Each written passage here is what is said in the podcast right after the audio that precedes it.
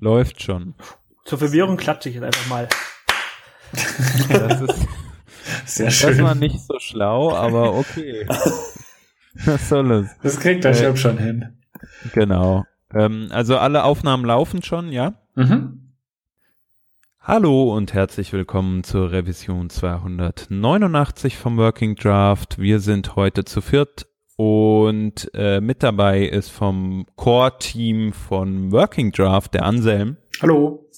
und meine Wenigkeit der Hans.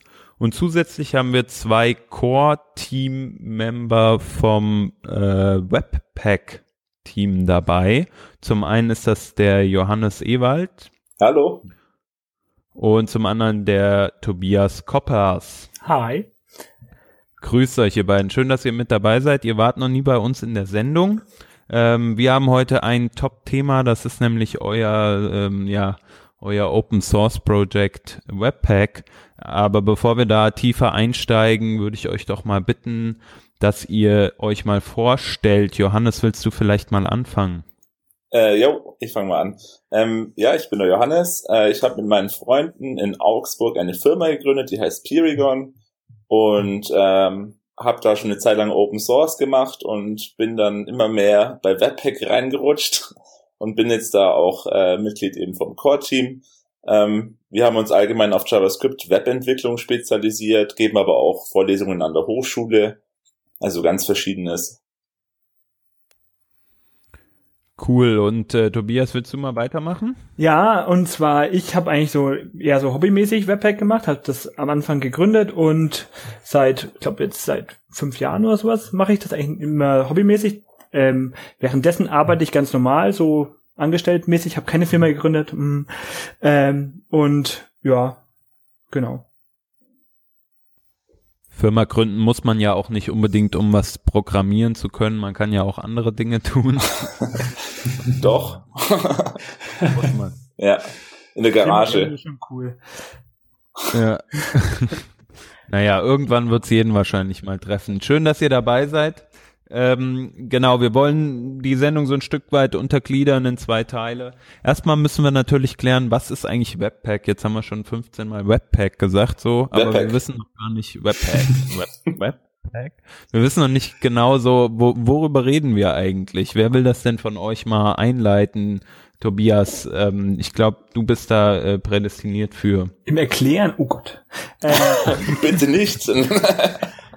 Äh, ja, ja, also Webpack ist im Prinzip ein Modulbundler, heißt es offiziell, glaube ich.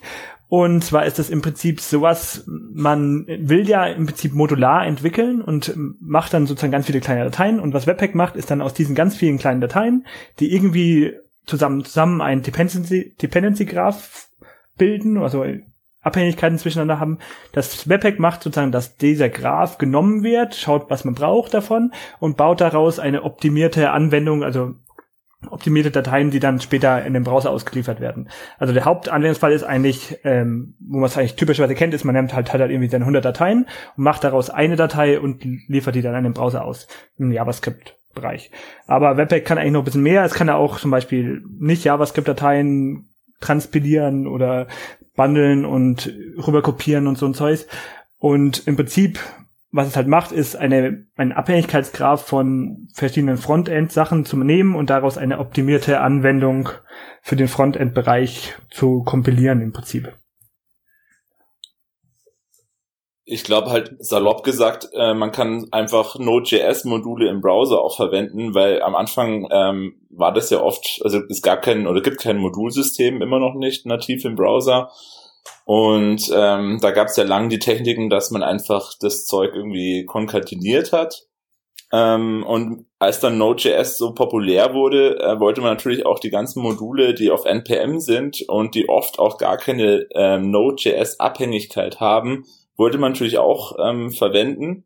Und äh, ganz am Anfang gab es da Browserify und Webpack kam dann äh, ein bisschen später dazu, das war ab, ab 2012. Ähm, und äh, ich glaube, genau das Besondere ist eben, dass, ähm, dass man über Loader ähm, auch noch andere ähm, Dateitypen ähm, Webpack beibringen kann. Und der Trick dabei ist es, dass halt äh, zum Beispiel CSS oder HTML wird in ein JavaScript-Modul übersetzt. Und ähm, das zeigt sich, glaube ich, mittlerweile, dass das ähm, noch weitere Vorteile hat, wie zum Beispiel Tree Shaking auf CSS, aber dazu vielleicht später mehr. Mhm. Ja, cool. Ähm, was brauche ich denn, damit ich Webpack einsetzen kann? Node. ähm, genau, also ich, äh, ich glaube, ähm, viele Leute glauben, dass Webpack sehr kompliziert ist. Es, äh, tatsächlich ist es aber eigentlich, wenn man Basic anfängt, äh, ist es relativ einfach. Ich brauche im Prinzip eine Einstiegsdatei, die schreibe ich in, einem, in einer Modulsyntax, also mit Webpack 1 verwende ich CommonJS, das ist das Modulsystem von Node. Ähm, mit Webpack 2 kann man auch das neue ähm, JavaScript-Modulsystem, also ES 2015 Modules heißt es, ähm, kann man auch das verwenden. Und im Prinzip äh, muss ich da in dem Modul einfach nur den Code importieren, den ich verwenden will. Und Webpack ähm, baut dann diesen sogenannten Dependency Graph, also sieht, okay, Modul, das äh, Modul A braucht Modul B und Modul B braucht Modul C und baut dann aus diesem großen Dependency Graph ein, eine große Datei. Und das hat halt den, auch den Vorteil, dass, also früher hat man ja oft eben Dateien konkateniert und da war dann oft Code dabei, der gar nicht gebraucht wurde, ähm, weil man das einfach nur, sag ich mal, alles aneinander gehängt hat und bei Webpack wird tatsächlich nur der Code dann gebundelt, zumindest die Module, ähm, die gebraucht werden. Also deswegen bietet es sich dann auch an, wirklich modularen Code zu schreiben und nicht wieder große Dateien mit etlichen Zeilen. Mhm, okay. Ähm, jetzt hattet ihr schon so ein bisschen was angesprochen und ich bekomme ganz oft die Frage zu hören bezüglich Webpack. Ähm, Browserify ist ja zum Beispiel wirklich nur für JavaScript gedacht. Ähm, ist das bei Webpack auch so oder kann man damit mehr machen? Ähm, also ich muss das noch berichtigen, man kann Browserify, man kann da auch ähm, andere ähm, Dateitypen einbinden, das funktioniert da auch. Die haben allerdings ein bisschen anderen Ansatz. Ähm, ich glaube, da würden wir jetzt erstmal noch zu tief einsteigen. Ähm, ich glaube, bei Web, das Besondere bei Webpack war, dass es von Anfang an eigentlich ähm, wirklich ähm, Teil vom Konzept war oder zumindest ziemlich früh. Ähm, und ich würde sagen, dass eigentlich Webpack, dass die Stärke darin eben liegt, dass es nicht nur ähm, JavaScript verarbeitet, wobei man sagen muss, dass Webpack selber tatsächlich nur JavaScript versteht. Also wenn ich CSS verwenden will, dann muss ich eben einen CSS-Loader äh, einbinden. Okay. Hm.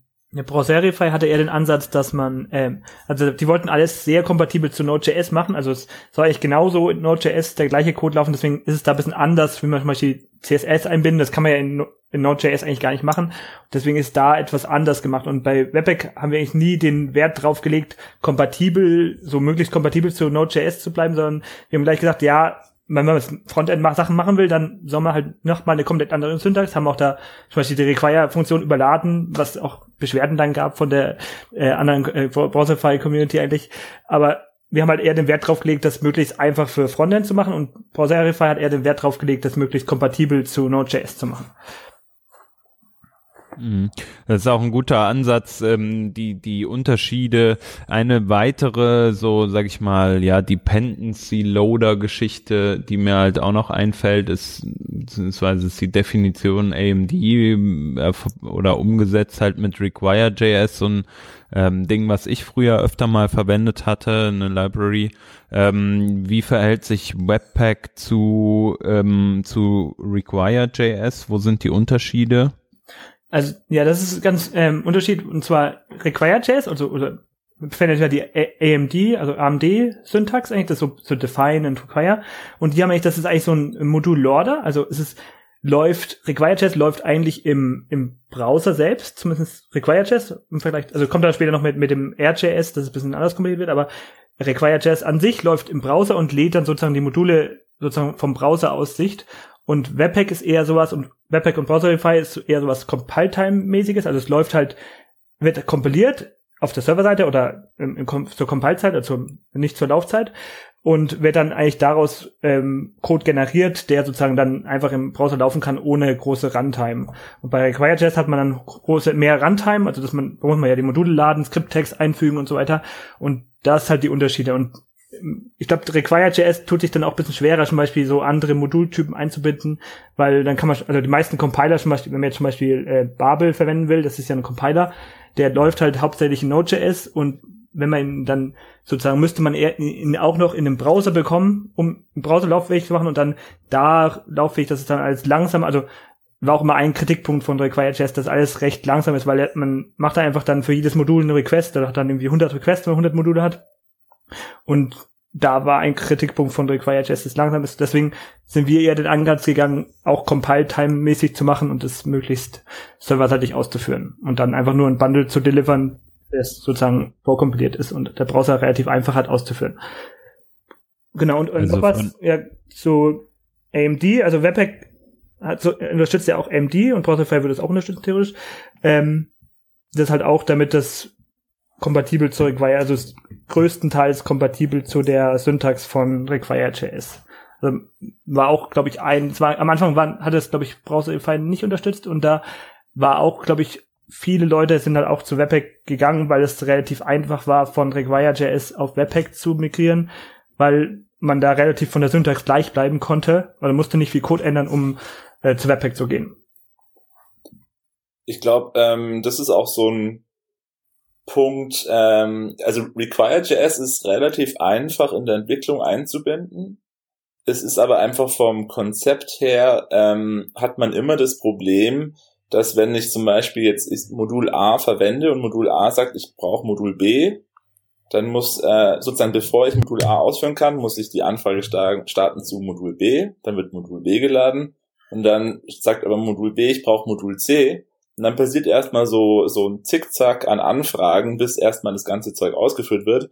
Deswegen äh, glaube ich, dass in Zukunft trotz allem immer ähm, so ein Compile-Step dabei ist. Ähm, es gibt vielleicht in Zukunft die Möglichkeit, dass äh, wenn man jetzt zum Beispiel nicht den Webpack Dev Server verwenden will ähm, oder wenn man prinzipiell nicht kompilieren will, gibt es vielleicht in Zukunft die Möglichkeit äh, im Development-Modus sozusagen dieses äh, das einzugehen, diesen Trade-off. Ähm, aber ich glaube, dass wirklich für Production Code kommt man eigentlich nicht drum herum, ähm, das Zeug zu kompilieren. Hm. Lass uns äh, über die Zukunft später äh, noch mal mehr ausführlicher reden. Ich glaube, da gibt's gibt's gerade sehr sehr viele Entwicklungen in dem Bereich. Ähm, für mich ist es aber dann so, dass praktisch Webpack sozusagen ähm, gerade diese ganze Compile-Step-Automatik, also praktisch JavaScript aus einer Art Rohformat, also äh, sozusagen ja äh, für mich jetzt mal reingesprochen ähm, mein schönes ES6 beziehungsweise ES 2017 nimmt mit einem Babel Loader beispielsweise, also einem, einem einer Art Plugin für ähm, Webpack, äh, das praktisch analysiert, verwertet ähm, und daraus eine Datei generiert, die ich dann als meine ja, Main JavaScript Datei äh, einbinden kann. Beispielsweise, die enthält dann beispielsweise auch mein CSS oder äh, meine PNGs. Habe ich das so richtig verstanden? Ähm, also sie enthält auf jeden Fall nicht das PNG selber, weil JavaScript ja. sind äh, natürlich Textdateien und PNG sind binär. Was dein JavaScript-Bundle enthält, ist eine URL zu diesem zu dieser PNG-Datei und beim, CSS, äh, beim CSS ist es so, dass es, ähm, wenn du erstmal nichts machst, ist es richtig, dass das CSS in, als String in diesem JavaScript-Bundle drin ist.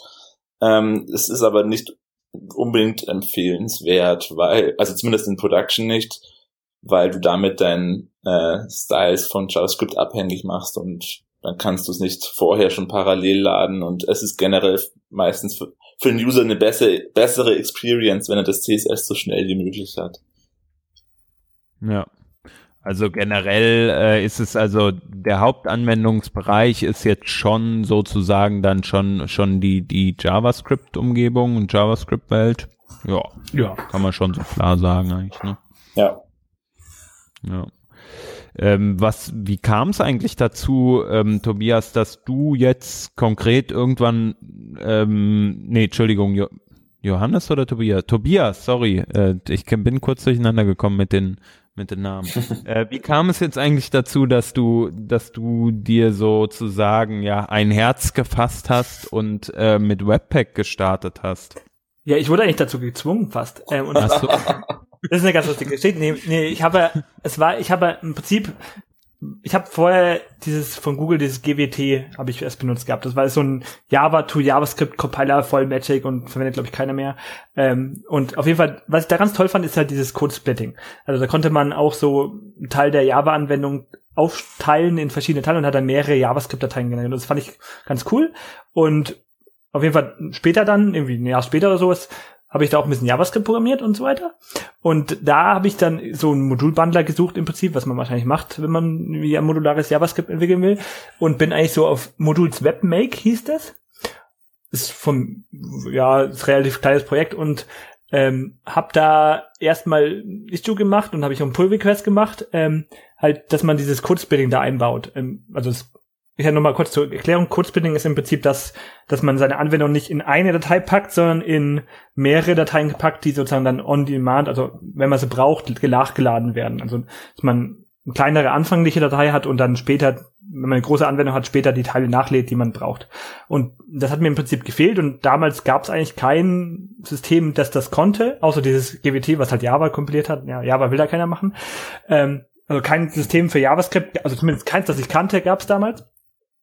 Ich glaube, also es, mich wurde damals irgendwie korrigiert, es gab schon mal irgendwo die Ideen und so weiter, aber ähm, zumindest habe ich keins gefunden und deswegen habe ich diesen Pull-Request gemacht zu diesem Webmake. Und ähm, der wurde aber nicht akzeptiert, sondern ich habe wurde mir halt gesagt, weil ich ziemlich viel refactored habe in dem Pull Request, dass bitte in einem eigenen Projekt machen soll, habe ich das erstmal in meinem Projekt gemacht. Und dann musste ich leider auch umbenennen, weil es ja genau, noch genauso hieß. Und dann musste ich es umbenennen, habe ich halt statt Webmake habe ich dann Webpack genannt. Und so kam es einfach zu dem Namen. Und da ist es dann eigentlich entstanden, da habe ich das damit habe ich das Projekt gestartet im Prinzip. Es war eigentlich nur so nebenbei, weil ich es gebraucht habe. Also man kann eigentlich sagen, dass Webpack äh, ein, ein Fork ist von einem anderen. Ja, also im Prinzip ist es ein Fork, aber ich, also ich habe es komplett neu implementiert als den Fork im Prinzip. Okay. Also es ist, ähm, ich habe sogar danach nochmal komplett neu, ich glaube 0.9 war auch eine komplette Neuimplementierung von Webpack, Webpack. Und aber es war auch damals der Fork war auch schon eine komplette neue Implementierung. Also es ist ein ziemlich kleines Projekt, das kann man sich mhm. auch noch anschauen. Ich glaube, der Pull Request ist noch offen. Ähm, das ist auch, der ist auch, werden wir versuchen zu verlinken. Ja, der, der ist auf der Web Webpack README verlinkt. Okay, perfekt. Gut zu wissen. Ähm, ja, das ist natürlich mal ein Weg. Jetzt hat, ist Webpack ja mittlerweile, würde ich sagen, so der, weiß nicht, ihr habt da besseren Einblick, aber ist eigentlich schon so der größte, ähm, ja, Module-Loader im JavaScript-Umfeld, oder? Module-Bundler. Ich glaube schon, ja. Module-Bundler, ja. Ja, also gerade wenn man es jetzt ähm, mit den Anfängen Browserify vergleicht, ne, ähm, irgendwann wurde ja dann so gefühlt für mich zumindest im Webpack richtig groß.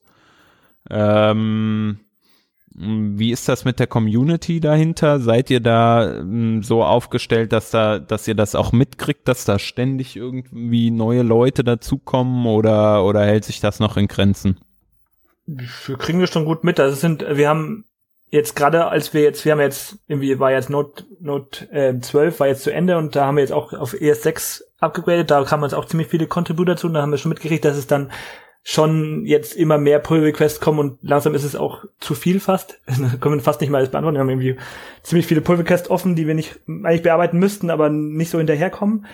Ähm, aber das haben wir schon mitgekriegt, dass jetzt gerade in letzter Zeit einen großen Boost an Contributern ka kam, der sozusagen mitgemacht hat. Jetzt also der, der John hat auch da ziemlich viele Leute motiviert mitzumachen. Der ist, also der ist sehr gut im Marketing.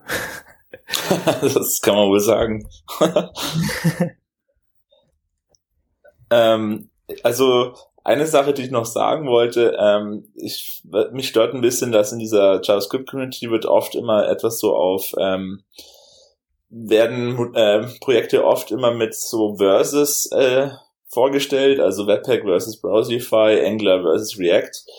Und ähm, ich finde diese, diese Haltung sehr schädlich für die Community. Ähm, ich finde, dass äh, das sind, das sind alles verschiedene Projekte, die äh, ihre Berechtigung haben und wo man halt einfach ähm, verschiedene Sachen ausprobiert. Und ähm, ähm, ich finde, dass äh, Browserify hat einfach einen anderen Ansatz gehabt. Hört ihr mich noch? Ja, wir haben ähm, ja, schlecht verstanden. Wir, okay. Äh, du, du endetest mit Browserify hat einen anderen Ansatz gefahren. Genau, genau. Also weil die äh, Browserify hat eben äh, also wirklich ähm, den Node-Ansatz ähm, sozusagen komplett verinnerlicht, also ein extrem kleiner kleines Core-Modul. Und ähm, alles, was du zusätzlich haben willst, musst du eben ähm, über so Transforms mit ähm, einbauen. Und ähm, das hat, glaube ich, für viele Leute, die sich nicht mit dem Thema auseinandersetzen wollten, die für die war es tatsächlich ähm, schwieriger, glaube ich, da einzusteigen, weil ähm, wenn du zum Beispiel Codesplitting noch nie gehört hast, dann kommst du auch nicht auf die Idee, das zu verwenden. Und da ist, glaube ich, insofern war da von Webpack ähm, ähm, da war mehr von, von Anfang an oder ist, ist mehr von Anfang an dabei. Äh, wobei es tatsächlich auch äh, sehr modular eigentlich aufgebaut ist. Aber ähm, modular ist eigentlich. Ja, aber nach, also nach außen hin ähm, kommt es sozusagen mehr mit Batteries included, sozusagen. Ähm, und das sind einfach verschiedene Ansätze. Aber prinzipiell ja, glaube ich, stimmt. Äh, ich, ich glaube glaub, nicht, dass es die ja. Aussage gegeben hat. Ich, ich glaube, dass ich glaube, es war Code-Splitting, was den was den Unterschied gemacht. hat. Ich glaube, weil wenn man eine, das ist halt, wenn man eine größere Anwendung macht, dann braucht man im Prinzip Code-Splitting, sonst wird's nicht ordentlich. Und deshalb sind, glaube ich, viele größere Spiele halt auf ähm, Webpack gegangen statt auf Browserify, weil das Code-Splitting da besser ist. Und das hat dann, dann die anderen Leute mitgezogen, glaube ich. Ich glaube, das war der Ausdruck. Ich, weil weil es, im Prinzip ist es ziemlich vergleichbar. Man kann ja auch die Transforms, das funktioniert auch gut. Und man kann ja auch andere Typen, es ist zwar nicht ganz so schön, aber, also meiner Meinung nach, aber wahrscheinlich die Browserify-Leute denken, das ist anderes besser, aber das, glaube, das war nicht, nicht das Wichtigste. Ich glaube, das Wichtigste war dieses Code-Splitting. Also meiner Meinung nach, mein Gefühl nach. Mhm.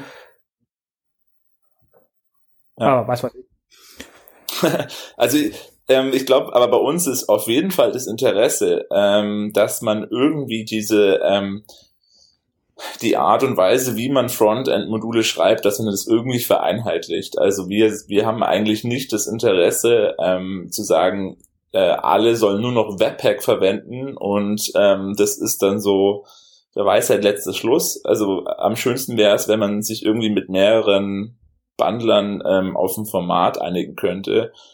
Ähm, wobei da bisher von der von Browserify, von der Community irgendwie hatte ich den Eindruck, dass nicht so viel zurückkam. Ähm, und irgendwann, irgendwie ist Webpack jetzt sowieso trotzdem der de facto Standard geworden, gefühlt zumindest. ähm, und aber ich glaube trotzdem, dass wir ähm, eigentlich die Diskussion, wie wir Frontend-Module schreiben, die ist eigentlich noch nicht beendet. Und ich fände es schön, wenn man da in der Community einen Standard hat, der ähm, wo nicht nur der Webpack-Stempel drauf ist, sondern den, den sozusagen alle unter, unterschreiben können. mhm.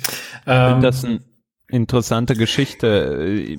Für mich ähm, ist aber gerade so diese JavaScript ähm, ja, Modulsyntax natürlich interessant. Ähm, ich weiß jetzt nicht, ob du auch auf das, auf diesen Punkt anspielst, weil äh, in, im JavaScript-Umfeld beziehungsweise ECMAScript-Umfeld gibt's ja eine Art Notation, wie man Modul äh, definiert, nämlich mit Import und Export. Ähm, sprichst du das auch an, das Thema? Ähm, das ist auf jeden Fall auch mit dabei, wo ähm, ich hatte da kürzlich eine, eine Diskussion ähm, mit äh, Joshua Witz, heißt er, glaube ich, ähm, der ein sehr großer Browserify-Anhänger ist und gesagt hat, er, ähm, er findet es schlecht, dass ES 2015 Module in Node implementiert werden sollen, äh, weil, weil Node hat ja eigentlich mit CommonJS schon einen funktionierenden Modulstandard. Und ich habe die Ansicht absolut nicht geteilt, weil ähm, es ist halt sehr Node-zentriert, aber es, mhm. es gibt nicht nur Node-Leute und ich finde es wahnsinnig gut, dass es jetzt mittlerweile von der Sprache ein, ein Modul, eine Modulsyntax gibt und ich glaube, dass diese Entwicklung nicht aufzuhalten ist, ähm, dass in Zukunft alle ähm, Libraries irgendwann mal auf diese Modulsyntax umsteigen werden, weil es einfach zu viel Vorteile hat.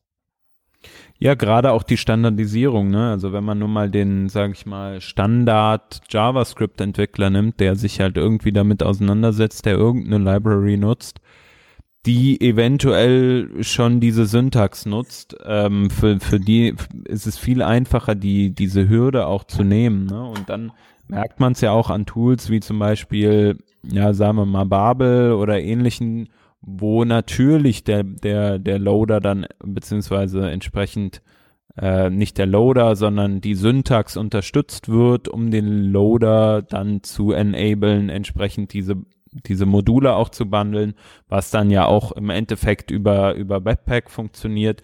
Äh, und ich glaube, dadurch, dass allein schon diese Vorgabe gemacht ist, hey, hier so und so soll äh, diese, diese ES6 oder ES 2015 Module äh, Syntax aussehen, unterstützt das doch mal bitte alle. Ich glaube, dadurch hat man einen, einen richtig guten, eine richtig gute Grundlage für alle Tools und ähm, die Diskussion ist somit meiner Meinung nach auch ein Stück einfach dann beendet. So, es wurde halt jetzt eine Entscheidung getroffen, fertig. So. Ja, es gab da auf jeden Fall sehr großes ähm, Kontra von der Node-Community, ähm, weil die das Problem hatten, dass ähm, das Modulsystem, das sie verwendet haben, hat äh, funktioniert und erstmal kommt das ES 2015 Modulsystem mit Restriktionen daher, weil ähm, zumindest ähm, bis vor kurzem war es nicht möglich, mit der neuen Modulsyntax dynamisch Module zu importieren. Also dynamisch heißt, dass ich ähm, nicht äh, den String direkt reingebe und sage, ich möchte Modul A, sondern dass es erst zur Laufzeit entschieden wird und ähm, das äh, kann eben CommonJS und es ist tatsächlich auch so, dass es manchmal notwendig ist, dass man das ähm, können muss. Und da gab es von Node eben von der Node-Community, glaube ich, viel Widerstand, aber ähm, sie haben, glaube ich, auch eingesehen, dass es äh, wahnsinnig wichtig ist, dass äh, die JavaScript-Community sich auf einen einheitlichen Modulstandard einigt. Und jetzt auch seit kurzem gibt's ähm, ein fast verabschiedetes Proposal. Das ist gleich in Stage 3 momentan, ähm, dass ich auch ähm, asynchron ähm, dynamisch Module nachladen kann, was tatsächlich auch für Webpack, für Code-Splitting dann auch äh, interessant ist. Sehr cool. Äh, ja, ich denke auch, dass die, wie du schon sagst, ne, die, dieser Standard, er wird sich dann halt auch weiterentwickeln. Dann kommt halt jetzt äh, die asynchrone Nachlade äh, Option nachträglich hinzu. Aber jetzt haben wir schon mal eine Grundlage sozusagen und von da kann man sich ja weiterentwickeln. Da bin ich großer Fan von. Hm. Ja. Ein anderes Thema beim, bei Webpack, was so die letzten Wochen ähm, oder vielleicht auch schon Monate auf jeden Fall groß war, ähm, ist ja die, die Version 2 von Webpack. Ähm, es ist ja so, dass Webpack ja praktisch komplett äh, beziehungsweise ja ein Stück weit neu äh, neu geschrieben wurde. Ähm, wo, was hat das genau äh, auf sich, diese, dieser Switch von Version 1 und zu 2? Ja, also ich, neu geschrieben würde ich jetzt nicht sagen. Wir haben nicht so viel geändert, wie man meint. Wir haben ein paar Breaking Changes gemacht, die sich so in der Zeit angehäuft haben, was bisschen unschön war, was man ein bisschen schöner machen konnte. Haben wir ein paar Sachen gemacht. Ähm, und was halt die größte Neuerung war, ist eigentlich, dass wir diese, was wir gerade drüber geredet haben, diese ECMAScript 2015 Module unterstützen und dieses Import, asynchrone Import unterstützen. Ähm, auch mit dem Sinn halt in die Richtung zu gehen. Und ja, viel hat sich nicht geändert eigentlich. Also es, man braucht nicht Angst haben zu migrieren. Eigentlich ist es relativ einfach zu migrieren, muss man jetzt sagen. Auch die meisten Sachen sind auch noch back rückwärts kompatibel zu dem alten, weil man kann auch noch viel von dem alten noch weiterverwenden, soll aber dann irgendwann mal upgraden vielleicht. Ich habe auch das Gefühl, dass es in der Wahrnehmung ein bisschen als ein zu krasser ähm, Schritt. Äh, das äh, ist, glaube ich, es wird als zu krass wahrgenommen. Ähm, es ist eigentlich wirklich nur fast nur die Config, die man anpassen muss. Die meisten Loader oder eigentlich alle Loader sind äh, kompatibel. Also da muss man sich, glaube ich, keine großen Sorgen machen. Was heißt für, für jemanden, der jetzt sagt irgendwie so, ja, Webpack 2 ist cool, aber ich habe mich noch nicht rangetraut aus der bekannten Thematik, wie ihr, wie ihr gerade sagtet, ne, es ist ein bisschen laut vielleicht gesagt worden, dass das Webpack 2 jetzt da ist und was ist es überhaupt? Äh, wie würdet ihr den Leuten raten, ähm, jetzt zu starten, um die Migration dann doch schnellstmöglich zu vollziehen? Ja, also wir haben ja eine neue Dokumentation geschrieben, da gibt's auch einen Migrationsguide, der ist sehr toll ist. Also am besten einfach mal durchlesen, dann sieht man auch ungefähr, was sich ändert und dann kann man, glaube ich, auch schon gut abschätzen, dass es nicht so viel Aufwand ist oder dass es relativ wenig Aufwand ist. Man muss, glaube ich, eigentlich, man müsste erstmal nichts vom Code neu schreiben, außer man hat das ganz fancy gemacht. Ähm, aber normaler Code, also Standardcode müsste eigentlich eins zu eins kompatibel sein. Was man anpassen muss, ist die Konfiguration. Da muss man eigentlich nur ganz wenig anfassen. Man kann aber mehr anfassen, wenn man will. Man kann es ein bisschen schöner schreiben. Es gibt ein paar neue Features in der Konfiguration. Man kann zum Beispiel Promises zurückgeben, also was man so tolle Sachen machen kann. Ähm, und Yay. ja, nee, aber in, im Prinzip, es, es kommen halt viele Sachen nur dazu eigentlich, ähm, neue Features für die Konfiguration und die alte ist fast kompatibel bis auf äh, Resolving ist bisschen anders und was ist noch anders? Weiß auch nicht. Auf jeden Fall, es gibt diesen Guide, den man sich durchlesen kann, dann sieht man ganz gut, was man ändern kann und sollte. Ja. Im ja, Zweifel einfach mal Webpack 2 ausführen und schauen, was passiert. Das Schöne ist ja, dass eigentlich, äh, wenn irgendwas nicht kompatibel ist, dann müsste eigentlich ein Fehler passieren. Ja, genau. Wir haben ja jetzt, wir haben ja jetzt die Validierung der Konfiguration. Das heißt, wenn man die Konfiguration nicht ändert, dann kommt sofort ein Fehler. Das gibt's nicht mehr oder es, es gibt nur, nur noch diese Konfiguration. Also man kann jetzt die Konfiguration auch nicht mehr falsch schreiben und dadurch müsste es auch relativ einfach sein, auch zu migrieren. Ja, also perfekt für, für Leute, die einfach auch keinen Bock haben, sich da jetzt auf den letzten neuesten Stand zu bringen, sondern man führt's einfach aus und dann, dann kriegt man schon äh, gesagt, was man jetzt tun muss, damit man äh, praktisch das Ding wieder zum Laufen bekommt.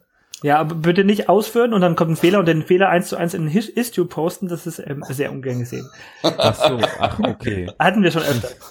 Ja. ja, das ist auf jeden Fall immer gut dazu zu sagen. Auf der anderen Seite ist es hilfreich für Leute, die googeln, weil die landen dann beim Issue und der ist ja dann geclosed, wahrscheinlich mit der richtigen Antwort. Äh, nee, ich glaube, das kann man, der ist dann schon geclosed, aber ohne Antwort. Das, also das Problem ist, natürlich, die Fehlermeldung äh, darf und soll man natürlich reinkopieren. Aber ähm, womit wir, wir hatten ganz viel Probleme, dass, ähm, dass wir wahnsinnig viele Issues offen hatten. Und da waren auch ganz viele eigentlich Support-Anfragen, die am besten über Stack Overflow eigentlich ähm, gelöst werden. Und deswegen ist auch ähm, meine Bitte, also wir lieben natürlich Contributor, aber ähm, die Issues müssen dafür schon gut aufbereitet sein, weil sonst ähm, wenn man halt irgendwie pro Tag, ich weiß nicht, aber vielleicht 100 Issues oder 50 Issues aufgemacht kriegt, ja gut, neu vielleicht nicht, aber zumindest äh, ja, passiert relativ viel pro, pro Tag, ähm, dann ähm, muss man halt äh, priorisieren und schauen, ähm, was wichtig ist. Ja, klar. Ja, wie ist das denn eigentlich? Wie viele Leute seid ihr denn im Core-Team und ähm, wie, wie schaut denn jetzt so die Arbeit äh, an Webpack bei euch im Core-Team aus? Also wie, wie kann man sich das vorstellen? Wie viel habt ihr da zu tun und ähm, wie viel Feedback bekommt ihr eben? Ja. Also viel zu tun auf jeden Fall. nee, wir sind eigentlich fünf Leute im Core-Team. Ähm, wir haben das gleich ganz gut aufgeteilt eigentlich. Also ich mache hauptsächlich den Kern, so im Prinzip die Kernentwicklung. Äh, Scene macht hauptsächlich Marketing und also Kommunikation und, und auch bisschen Entwicklung. Ähm, ähm, Juhu macht äh, hauptsächlich die Dokumentation und und ähm, die ganzen äh, die ganzen Ökosystem Lorder. Wir haben halt auch ziemlich viele Lorder, die ich glaube ich irgendwann mal angefangen habe und ähm, leider vernachlässigen musste ähm, aufgrund der Zeit. Deswegen sind haben wir ja genau wir haben jetzt auch ziemlich großen Teil der Lore eigentlich so ein Webpack-Contrib-Organisation verschoben und hoffen, dass da viel von äh, neuen Contributern aufgegriffen wird. Also wir hatten, hatten wir auch so eine Aktion, wo wir Contributor gesucht haben für die ganzen Lorder und das hat eigentlich ganz gut funktioniert. Also viele Lorder werden jetzt auch von irgendwelchen Leuten, die sehr fleißig sind, ähm, ähm, mitgemacht. Also es funktioniert ganz gut. Ähm, ja, so sind wir, sind wir eigentlich aufgeteilt. Das okay. heißt, ihr seid eigentlich nur drei, vier Leute? Ja. Also im, im Core-Team, fünf. Also fünf Leute, ja.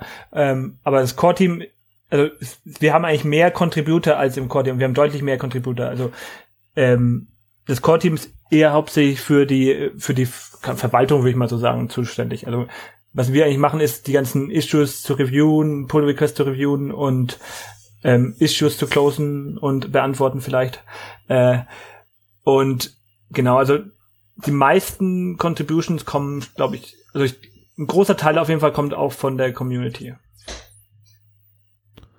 Ja, das ist ja immer sehr hilfreich, wenn man ein paar Leute dabei hat, ähm, die ja also so gelegentlich mal kommen, aber dann natürlich auch was Hilfreiches ähm, liefern, also wie beispielsweise mal einen Bug zu schließen oder auch Bugs zu reporten überhaupt, ne? Ähm, so dass man da schon mal sicher sein kann, dass man ja nicht ganz allein ist und dann nur immer Schelte bekommt von den Leuten, die äh, das Projekt nutzen sozusagen. Nee, nee, und ja, ich glaube, da muss ich auch nochmal das kurz erklären. Ähm, also man, ich finde, dass äh, oft ist Contributor nur auf Code. Also gedanklich sind da viele Leute fixiert, dass Contribution über Code funktioniert. Aber tatsächlich ist eigentlich jeder, äh, jedes Issue, das eigentlich das gut aufbereitet ist, ähm, ist eine, eine wertvolle Contribution zum Projekt. Und deswegen habe ich auch vorhin gemeint, also wenn irgendwo ein Bug ist oder so, natürlich bitte ein Issue aufmachen. Ähm, aber man kann eben dadurch auch schon äh, contributen, indem man dieses Issue möglichst gut aufbereitet, dass im Idealfall jemand, der sich mit dem Code auskennt, ähm, ziemlich schnell das Problem findet. Und ich glaube, da müssen wir generell in der Open Source Community ein bisschen ähm, das mehr verstehen, dass solche Sachen auch äh, genauso Contributions sind. Hm. Ja, im Prinzip wahrscheinlich auch das gleiche für die Dokumentation, ne? Das ist Natürlich, ja. Auch, ja. ja. Da gibt's glaube ich noch mehr Contributions als, also ich habe es nicht mitgekriegt, aber ich glaube bei der Dokumentation haben wir noch mehr Contribution als im, im Kern sozusagen. Ich, da da gibt's glaube ich ziemlich viel. Das ist auch ziemlich mhm. viel von der Community gemacht in der Dokumentation. Es war ja auch früher die, Dokum die alte Dokumentation war auch komplett Community gemacht eigentlich hauptsächlich. Das war in einem Wiki, Wiki war das ja. Mhm. Cool. Ja, da gibt es ja heutzutage zum Glück auch einige einfache Möglichkeiten, um sowas dann ähm, ja durch die Community stärker voranzutreiben. Mhm. Ähm, apropos vorantreiben, jetzt haben wir schon kurzzeitig Webpack 2 angeschnitten. Wie sind da die Pläne jetzt für die für die Zukunft? Also äh, wo wollt ihr hin mit Webpack? Was ist so das, was jetzt demnächst ansteht? Puh, was steht demnächst an? Webpack 3? äh, nee, also demnächst steht an, also ich, ich werde wahrscheinlich demnächst mal einen Monat äh, Fulltime Opens äh, Webpack machen und da ein paar Sachen implementieren. Also wir haben ja ähm, neu haben wir ja zum Beispiel so eine Voting-Liste gemacht, wo wir eigentlich ein paar Features drauf gemacht haben, was eigentlich demnächst gewünscht wird. Also wollten ein bisschen mehr, also auch aus, ähm, was mache ich da als nächstes, genau aus der gleichen Frage raus, so überlegt, ähm, wir wissen ja eigentlich gar nicht, was wir, was die Leute wissen wollen. Und deswegen haben wir so eine Voting-Liste gemacht, wo man eigentlich so ein bisschen abstimmen konnte, was man, was denn als meisten gewollt wird. Und was da rauskommt, ist eigentlich ziemlich deutlich sogar, ist eigentlich dieses Scope-Hoisting, also das, was auch ähm, Rollup zum Beispiel kann, also was das macht, ist im Prinzip, also was Webpack aktuell macht, ist, nimmt dieses Modul und macht daraus eine Funktion im Prinzip. Eine Funktion, ein Modul, kommen ein paar Parameter rein und da sind dann ganz viele Funktionen, die werden aneinander gehängt und Webpack ruft dann immer sozusagen, wenn man Require oder Import das eine Modul macht, ruft das sozusagen die Funktionen von dem Modul auf und das gibt dann was zurück und das kriegt man dann zurück und so funktioniert es aktuell. Aber was ähm, mit diesen ES 2015 Modulen eigentlich neu gemacht werden kann, weil ja alles statisch sozusagen ist, also statisch analysierbar ist, man kann jetzt das alles effizienter machen. Man kann ähm, man kann sozusagen die Module nicht mehr, muss die Module nicht mehr in Funktionen packen, sondern man kann die jetzt sozusagen alles in einen Scope reinpacken. Man kann das dann, muss die Variable ein bisschen umbenennen, aber so kann man alles zusammen machen und dann kennen sich die Module sozusagen gegenseitig, also Das ja funktioniert ja bei diesem Import so, dass man da so ein Live-Binding hat. Man hat den, den, das, was man da exportiert hat, sieht man auf der anderen Seite. Und das kann man durch intelligentes äh, Umbenennen sozusagen auch gewährleisten, wenn man das in eine, eine gesamte große Datei packt sozusagen. Und das ist eigentlich, was jetzt viel gewünscht wird von der Community. Aus dem auch den, wahrscheinlich den größten Grund, wahrscheinlich ähm, ist es schneller von der Performance. Man muss halt weniger Funktionen ausführen, hat bisschen höhere Performance vor allem wenn man sehr viele Module hat, das ist auch relevant. Ähm, und zum anderen es wird dadurch alles kleiner, man kann auch besser das Ganze minimieren, also man sieht dann häufiger, dass man das gar nicht braucht oder das überhaupt nicht notwendig ist, ähm, kann viel mehr Code entfernen. Wobei es teilweise auch schon implementiert ist, aber man das vereinfacht das Ganze halt. Man hat so eine, eine Scope, wo alles drin ist und da kann man schnell sehen, was nicht gebraucht wird. Also es macht dann so einen Minifizierungsprozess dann. Und das ist eigentlich das Feature, was wir wahrscheinlich als nächstes angehen werden, aber es ist sehr aufwendig. Deswegen schauen wir mal. Und was wir dann auf jeden Fall weitermachen werden, ist äh, Dokumentation geht auf jeden Fall weiter und äh, wir haben auch noch ziemlich viele Pull-Requests offen, die wir noch bearbeiten müssen. Da sind auch noch tolle Sachen drin. Ähm, da geht's ist auf jeden Fall auch noch viel Arbeit dran, das Ganze zu reviewen und ins Stand zu bringen, dass man das Ganze merchen kann. Und ja, und ich denke wahrscheinlich, also wir wollten ja ähm, jetzt Webpack 2 hat relativ lang gedauert und da gab es auch schon Beschwerden. Ähm, deswegen wird wahrscheinlich Webpack 3 früher kommen. Das weiß nicht genau, es gibt keinen Zeitrahmen, wir machen immer keinen Zeitrahmen, weil es immer gefährlich ist. Ähm, When äh, it's nee, done. When it's done. Ja, es hat ja dann zwei Jahre gedauert, aber egal. Genau.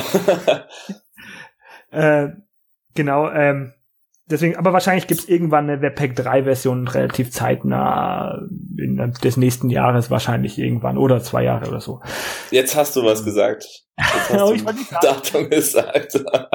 Verdammt. Wir nageln fest. Also gut Ding will Weile haben und das sieht man ja auch immer wieder in der Community und ähm, wenn es kommt, dann kommt's und gerade mit Open Source Projekten ist das ja so eine schwierige Sache. Ne? Jeder hat irgendwie so ein Daily live so und ähm, gerade wenn ihr sagt, ihr habt so viel auch zu tun mit mit äh, Pull Requests und ähnlichem, dann ist es natürlich schon wichtig, dass man das Hauptprojekt dann irgendwie so in einem Zeitrahmen erschafft, in dem es auch ja sinnvoll ist und in dem das äh, Freizeitleben dann auch nicht zu sehr auf der Strecke bleibt. Ne? Hm.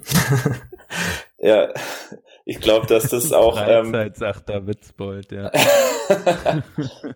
Na, ich glaube, dass das aber auch, ähm, deswegen hat, äh, haben wir ja auch für Webpack 2 uns nie wirklich festgelegt, weil ähm, wenn man, wenn das sozusagen wirklich eigentlich größtenteils in der Freizeit passiert, dann und es dauert halt länger, dann dauert es halt einfach länger. Ist halt so. Ja, klar. Okay, äh, wie ist das? Ihr, ihr sagtet ja schon, Contributions sind gerne gesehen, äh, jeglicher Art. Wie ist so der einfachste Einstieg ähm, für jemanden, der noch nicht so stark mit Webpack in Berührung war? Was ratet ihr da? Wo kann man anfangen? Also ich glaube, was es gibt zwei Möglichkeiten. Ähm, entweder, wie ich schon gesagt habe, äh, schön, schöne Issues äh, äh, erstellen, also wirklich gut aufbereitet. Wenn man tatsächlich jetzt aber wirklich programmieren will, ähm, ist tatsächlich, glaube ich, ein Loader erstmal einfacher zum Einsteigen, weil das, weil die oft natürlich nicht so viel Code haben. Ähm, sie sind von der Architektur deutlich einfacher. Ähm, ansonsten, wenn man sich tatsächlich mal im Webpack selber wagt, ähm, muss ich sagen, äh, es ist, glaube ich, weniger schwer, als man am Anfang vermutet. Ähm, man muss nur sozusagen mal nach dem richtigen, also bei mir ist zum Beispiel so, ich habe ja auch eigentlich äh, so gut wie keinen Code von dem Webpack-Core-Zeug geschrieben.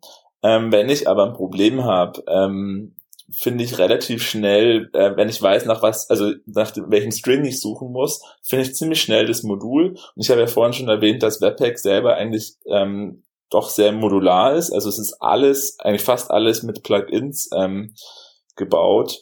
Und ähm, man findet tatsächlich dann, wenn man ein bisschen sucht, findet man dann äh, die Stelle, und das ist dann meistens äh, auch sozusagen auch wirklich nur in einer Datei oder einem Modul, zum Beispiel ein Modul generiert dann äh, diese ähm, den Code, der da tatsächlich dann am Ende rauskommt. Ähm, also im Prinzip muss man eigentlich nur das, äh, das richtige Plugin finden, das richtige Modul und ähm, da kann man sich dann noch dran wagen, wenn man sich wirklich an den Core-Code wagt.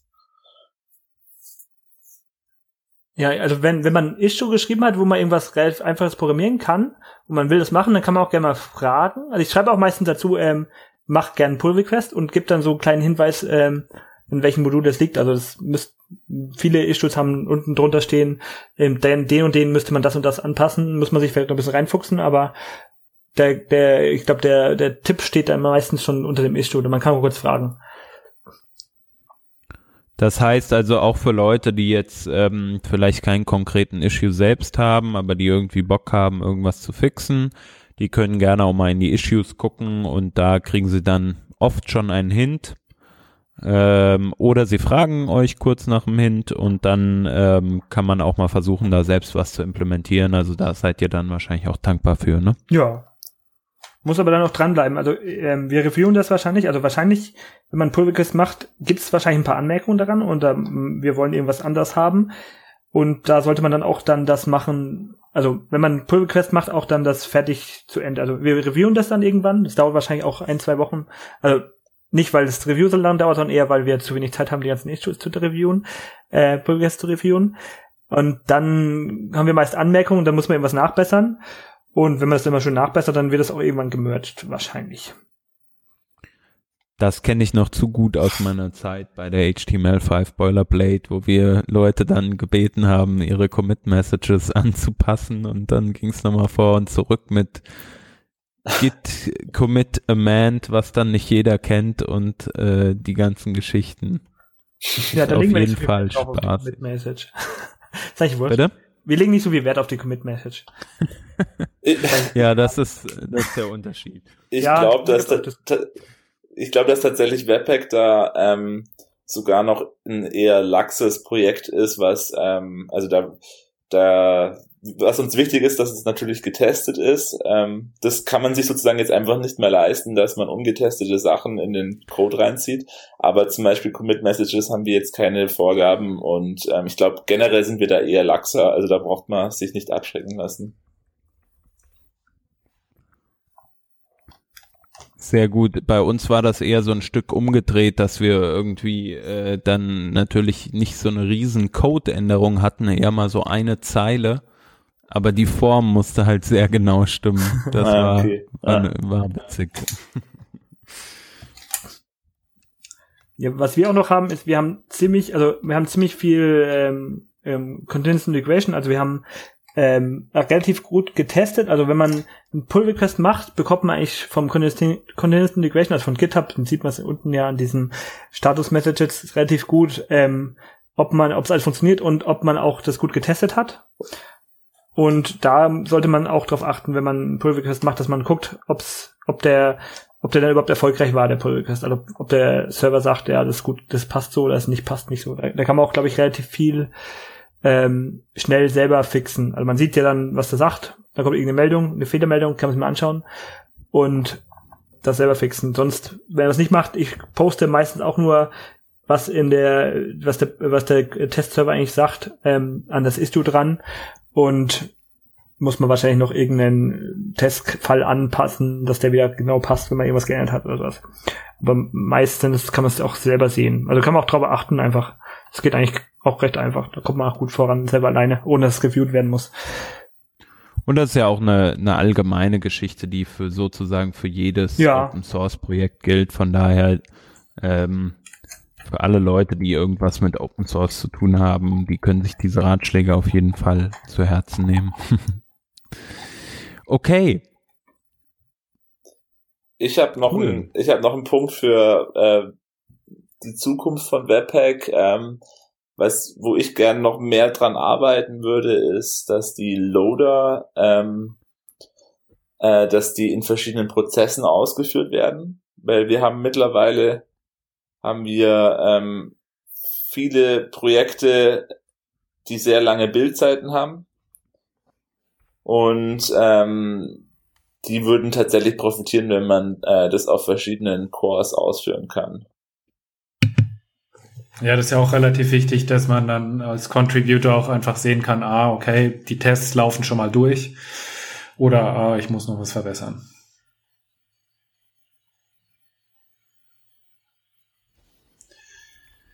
Anselm hatte jetzt, glaube ich, ein Stück Delay, kann das sein? Ich glaube, das ich, ich weiß nicht, wen Delay sein, hatte. Ja. Na gut.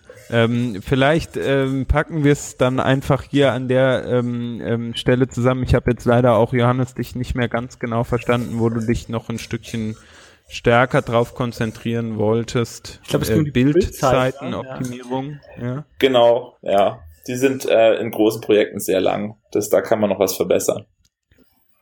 Ja. Das habe ich auch öfter mal festgestellt, wobei das ja beispielsweise, also bei einem Watch jetzt nicht unbedingt ein Problem ist. Also wenn man entwickelt, aber natürlich bei äh, ja beim beim beim bei der Continuous Integration dann natürlich trotzdem zu Buche schlägt. Ne? Ähm, es gibt auch Projekte, wo der Entwickler ähm, erstmal eine Minute warten muss, bis der Bild fertig ist und das ist natürlich nicht äh, akzeptabel. und natürlich dann mit Watch funktioniert es dann schneller, aber ähm, auch das ist sozusagen initial. Der erste Bild ist so langsam, dass ja. das schon nicht akzeptabel ist. Okay. Ja, das, das sind auf jeden Fall immer Pain Points für Entwickler, ne? Also, das kenne ich von mir selbst, ja. ja. Aber ich glaube, dass wir wahrscheinlich in Zukunft sogar noch längere Bildzeiten in der Production gegen haben, wenn wir jetzt noch äh, Scope Hoisting machen wollen, die ganzen Optimierungen, die wir noch machen wollen. Das könnte noch alles äh, langsamer werden. Zumindest nicht in Development, aber in Production schon, das könnte noch ein bisschen teurer werden alles. Ja, ich glaube aber, ich glaube tatsächlich, dass es in Production auch weniger ähm, ja, das sag ich auch immer, weniger Pain, Pain ist. Also natürlich, CI sollte jetzt nicht äh, ewig dauern, aber ich glaube, der Fokus liegt vor allem auf die Developer Experience in dem Fall. Twitter hat sich da beschwert, dass es zu lang dauert in Production, weil die, ähm, also ganz, wenn man so Targeted Bild macht, also im Prinzip mehrere äh, Kombinationen baut, äh, zum Beispiel aus verschiedenen Sprachen oder verschiedenen Features, dann multipliziert es sich ja alles mit der Bildzeit und da gab es dann auch, kann es auch schon mal dauern, dass es alles bisschen länger dauert, wenn man das Ganze kombiniert nochmal mit dem Faktor. Ähm, ja, aber ich habe auch mal gesagt, das ist doch egal, wie lange es eine Production baut. die haben doch Entwicklerpower oder die sollen euch noch ein bisschen mehr sponsoren hm. und dann äh, läuft das. ah. Das ist aber vielleicht die Überleitung zu unseren Links, ja, beziehungsweise zu euren Links. Ähm, der erste Link, der befasst sich nämlich genau damit, das Projekt muss ja irgendwie laufen. Ähm, äh, Johannes, du sagtest eben, du willst jetzt mal ähm, demnächst auch, äh, glaube ich, frei machen, wenn ich euch jetzt nicht wieder durcheinander werde. Nee, Tobias war das. ah, siehst du? Sorry, tut mir leid. Ähm, heute ist ein bisschen der Wurm drin. Also ähm, man braucht auf jeden Fall auch für, für ein Open Source Projekt, das ist ja den meisten wahrscheinlich mittlerweile bekannt, äh, ein bisschen Geld. Was macht ihr da genau bei dem Open Collective? Ja, also das Open Collective ist im Prinzip so ein Open Source ähm, Ansatz, um so Spenden und Finanzierung zu machen von Open Source Projekten oder allgemeinen Projekten, in denen mehrere Leute arbeiten, wo aber nicht einer der feste Eigentümer im Prinzip ist, also das arbeitet irgendwie mit dem System, man spendet halt ganz normal und es geht dann so, dass halt ähm, man kann dann sozusagen, jeder kann im Prinzip ähm, eine Rechnung hinschreiben und dann kriegt er im Prinzip das Geld zurück. Das wird natürlich erst noch abgesegnet, also nicht jeder kann eine Rechnung hinschicken. Also schickt da keine Rechnung hin, bitte. ähm, hat schon mal jemand 100.000 Euro Rechner hingeschickt, habe ich aber abgelehnt. Was? Wieso? Ähm, keine Ahnung, er stand, äh, will Open Collective testen. Ähm, nee, aber ähm, nee, also man muss eine Rechnung hinschicken, aber es muss schon eine ordentliche Form haben, weil ähm, das muss Open Collective zahlt das im Prinzip, nachdem wir es sozusagen approved haben.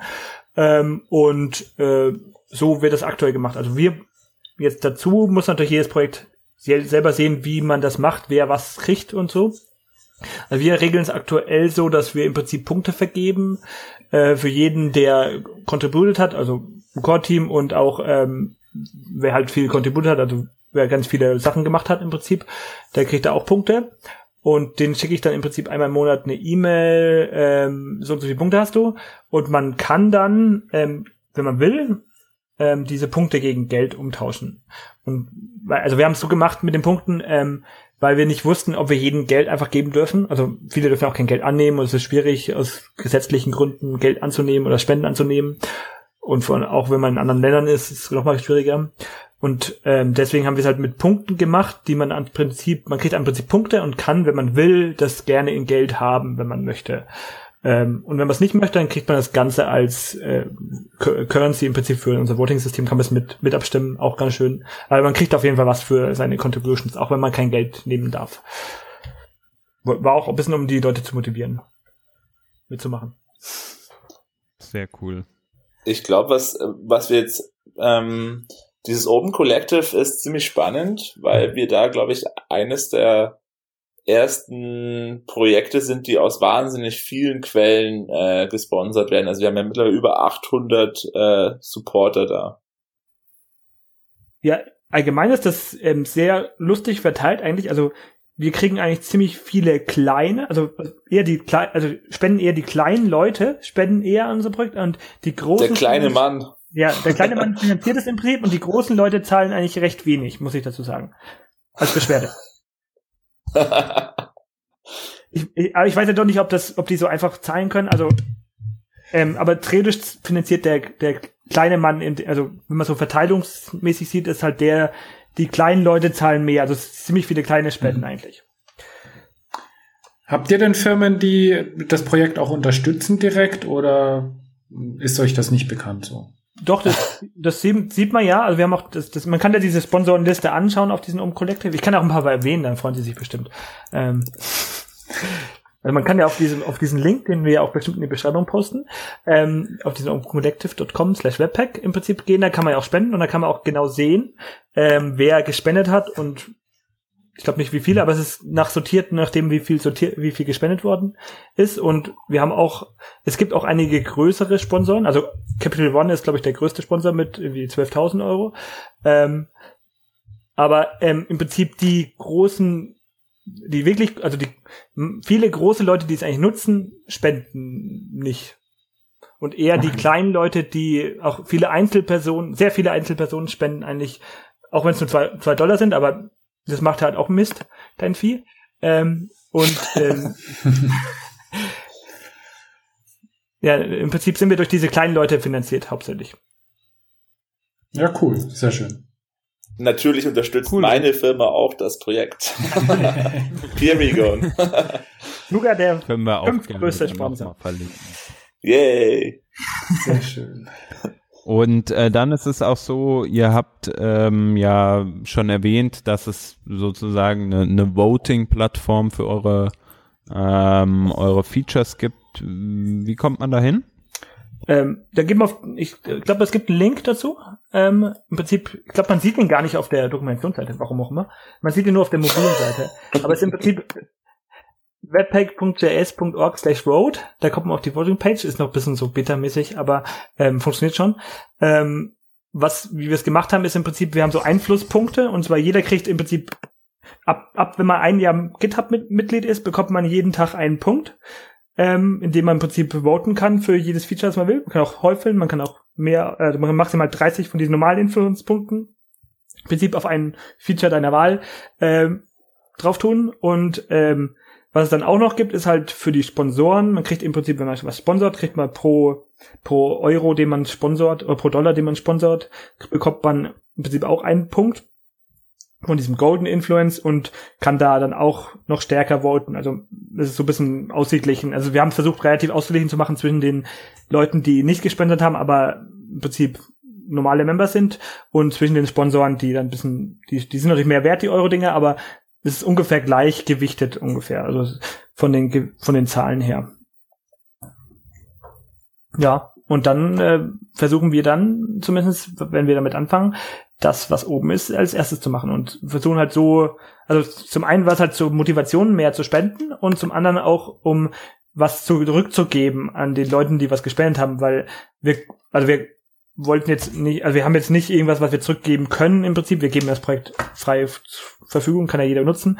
Ähm, Wir haben auch überlegt, ob wir T-Shirts oder Sticker oder sowas machen. Vielleicht machen wir das auch nochmal, aber ähm, zumindest das ein Einsatz, ein Einsatz, was zurückzugeben, dass man halt mitbestimmen kann, was als nächstes gemacht wird. Vielleicht ist es auch ganz nützlich. Ja.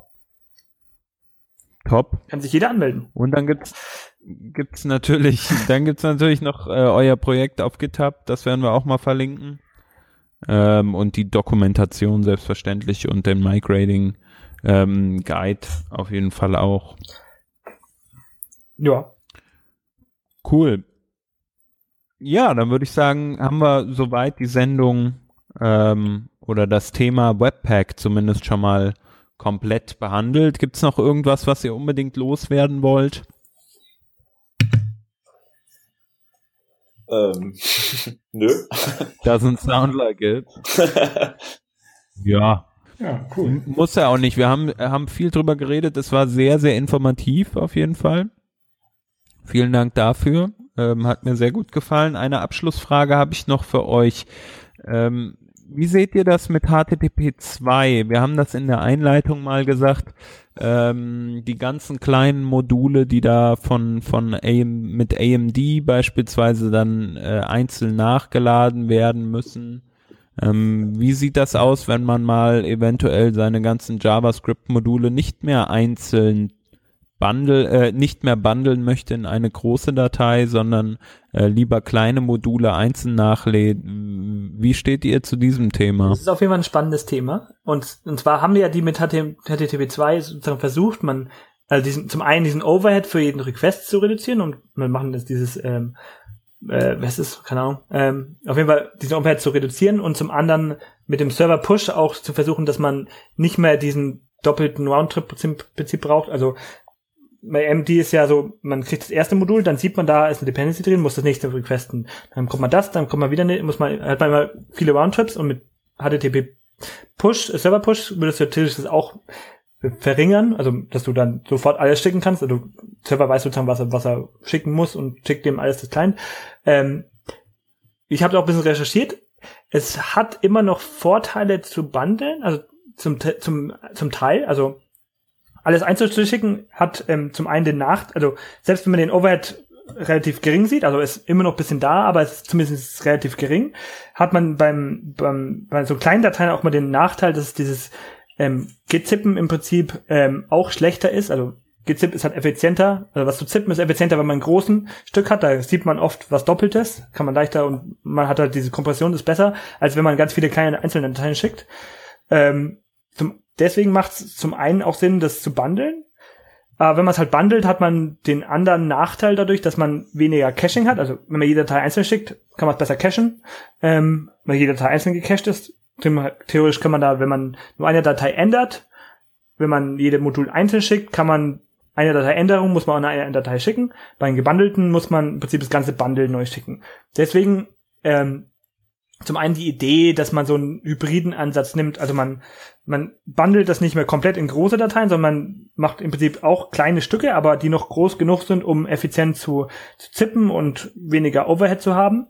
Und im Prinzip, dass man statt 1000 Module man überträgt, man überträgt vielleicht nur 200 oder sowas oder 100 ähm, kleine Stücke und hat dann zum einen den Vorteil, dass man weniger, das Caching besser ist, man hat ja kleinere Stücke, kann besser cachen, nicht perfekt, aber zumindest besser und man hat auch den Vorteil, dass man besser zippen kann und ich glaube, das wird meiner Meinung nach äh, in Zukunft dann kommen, dass man so einen hybriden Ansatz macht.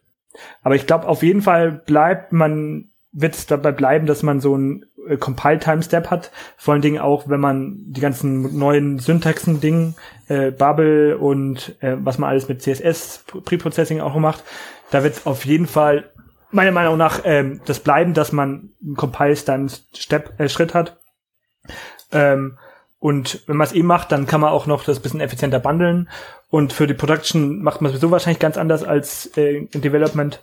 Also muss man halt mal schauen, was die Zukunft bringt. Aber ich glaube, das wird in so einen hybriden Ansatz gehen. Eine Antwort ist auf jeden Fall vorhanden. Lange Antwort. Sehr schön. Ich, ich, ich freue. Äh, ich habe zu dem HTTP 2 habe ich, ähm, ich glaube, da kann ich noch einen Link dazu posten, dass cool. ähm, dieses HTTP 2 Push ähm, tatsächlich nur in weniger Fällen sinnvoll oder gut ist, als man meint. Das haben so Google Engineers in so paar Tests rausgefunden. Aber es ist auf jeden Fall spannend. Das wird mich auf jeden Fall auch interessieren. Vielen, vielen Dank äh, für euren Input, für eure äh, informativen Erklärungen. Äh, danke, dass ihr da wart. Ja, Bitte. Dass wir da sein konnten. ja. Und damit äh, ist die Sendung durch für heute. Ähm, wir sagen nochmal Danke und hören uns äh, zur nächsten Sendung dann wieder. Macht's gut. Ciao. Bis dann. Ciao.